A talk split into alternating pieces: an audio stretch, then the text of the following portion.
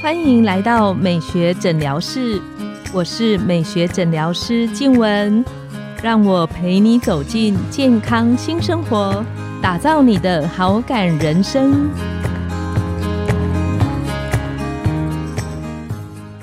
欢迎光临美学诊疗室，我是你的美学诊疗师静文，让我陪你练习好感人生，走进健康新生活。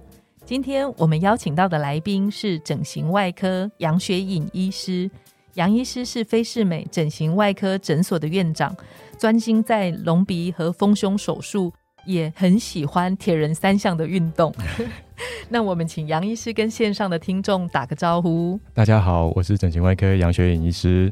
那今天杨医师啊，要来跟我们聊一个其实很多朋友都在意的话题，就是。忙起来容易觉得很累，那在高压的生活、节奏很紧凑的生活里，怎么样可以舒压？我都开玩笑喜欢讲说，以往啊，我有时候帮朋友做治疗，我会跟朋友聊说，哎，最近忙不忙？今年通通不问。那为什么今年不问？因为今年没有例外，每个人都忙。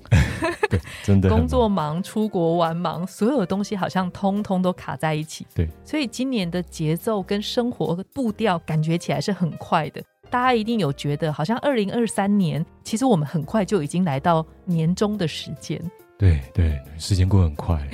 那想请杨医师跟我们聊聊，其实您是诊所的院长，然后家里又是两个孩子的爸爸，对，所以你的忙碌的时间一定是很满。但是在这个忙碌的生活里面，你是怎么样去调节你的生活的步调？基本上，现代人其实都扮演了很多个角色，在家里有可能是呃别人的爸爸妈妈，那在有可能也是别人的儿子女儿，那在学校有可能是家长。在工作上可能又是上司或者是下属，所以其实每个人身上都扮演了很多角色。那不同的角色又有不同的压力在身上。那这个时候，其实我们每个人都面临到很多很多的抉择了。那我也不敢说我的经验是最好的，我们只能说啊，我就尽量分享我自己的经验给大家。那通常我在诊所上面，除了手术又门诊又做行政职，所以常常会需要有很多会议、很多签程需要去签。手术的时候，中间又会穿插一些门诊，可能有时候还会有紧急的状况。那这个时候，我们通常因为还好，就是我们的诊所是预约制的。预约制的话，你就比较能够去安排你的时间。那在这上面呢，其实我大概就抓三个原则。是，第一个，大概我就是会在事先先规划好我隔天的行程，避免会手忙脚乱。那在规划行程的时候，我大概会利用时间管理矩阵的方式。Stephen Covey 他就说，我们把事情分成紧急。跟重要的，或者是紧急不重要的，或者是不紧急但是很重要的，或者是不紧急也不重要的。我们把这些事情分开来之后，你就可以去决定你要做的这件事情的先后顺序。这时候你就可以把时间慢慢挪出来，剩下的你就可以做你自己想要做的事情。那什么是紧急重要的呢？就是例如说，哦，我要在期限内完成的东西。或者是说我今天的手术，我就是已经安排好了，那我就是紧急而且重要的，这个我一定要放在第一顺位。那什么是紧急但不重要的呢？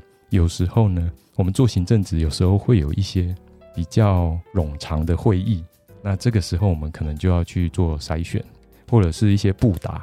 那这个时候我们可以利用电子化的方式，用 Line 的方式来去做处理，可以把它放在第二个顺位。那重要但不紧急的呢？例如说，哦，我可能的年底会有一个医学会议，那我需要先去做准备。那这个东西我就必须要放在我的长期的这个规划里面。那这个是属于重要，但是可能不是那么的立即。我觉得一般人最容易忽略掉的是，其实重要不紧急的东西，我们就会把它往后摆，变摆到最后面去，变成重要而且紧急，到最后就变成重要又紧急了。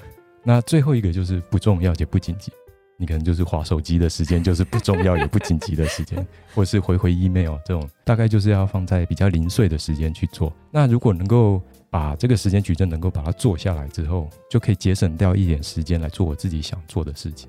那再来第三个就是，其实我很重睡眠，我很爱睡觉。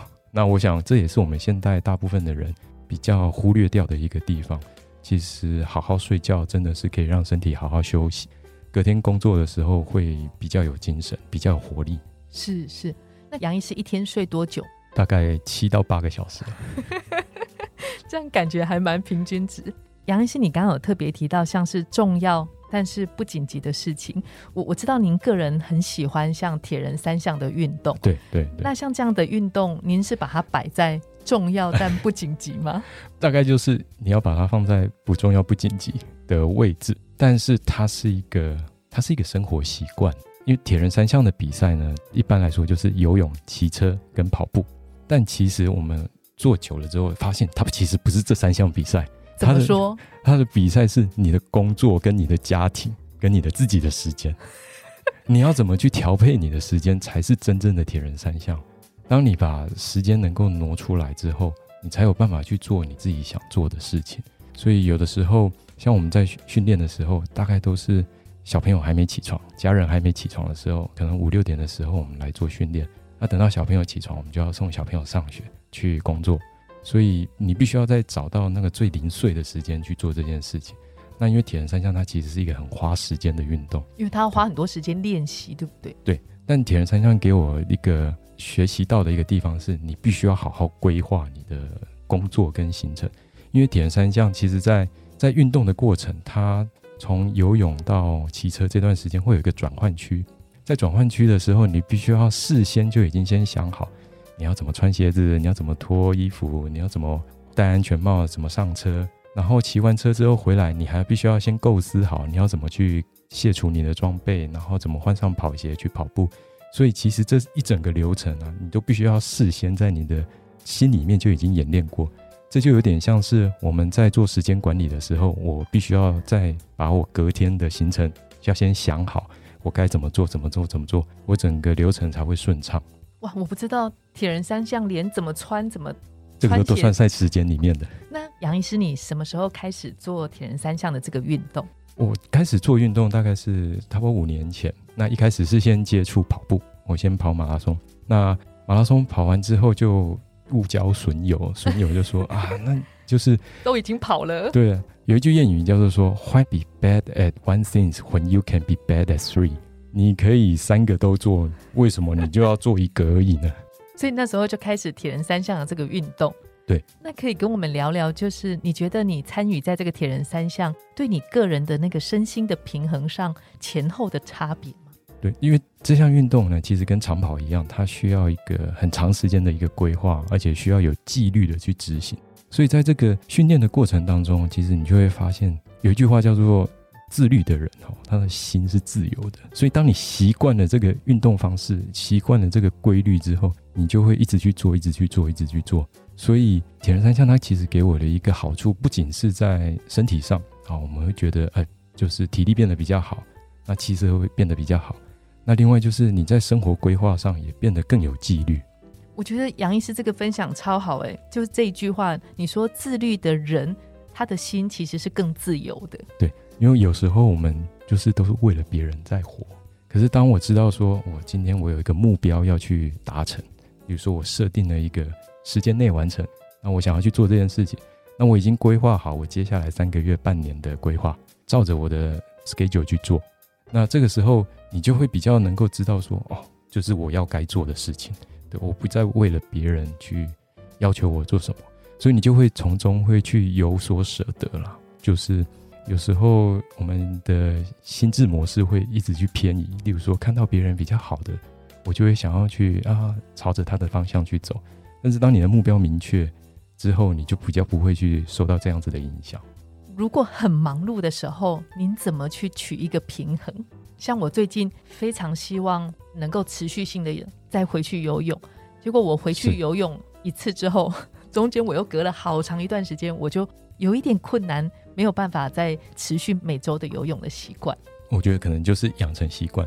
就是我记得之前有曾经有一个人说过，说我们只要刻意练习二十一次，你大概就会养成那个习惯。所以前面一开始是最辛苦的啦，就像饮食控制，我一开始不吃的时候很觉得胃的那个容量不习惯，对，就是会觉得很饿。可是等到你习惯的时候，你大概就是就是已经这是你的生活方式了。那这样子，杨医师为了练习，你说你都是送小朋友去之前去练习，对，那就是五六点的时间，差不多就是比太阳早起这样子。起得比鸡早。一个礼拜几天？因为你要比三项，所以大概就是每天的。所以可能就是我中间也许会休息一天的。可能我今天去跑步，明天去游泳，后天去骑车，有可能。对，大部分都是这样，就是会间隔。那有的时候比较接近赛季的时候，可能就会一天两次，就是比如说早上骑车，下午游泳。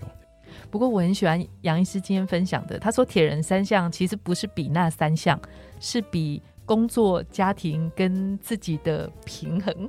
其实这个部分也非常感谢自己的家人能够体谅我有这么奢侈的运动，因为有时候多多少少会占用到他们一点点时间。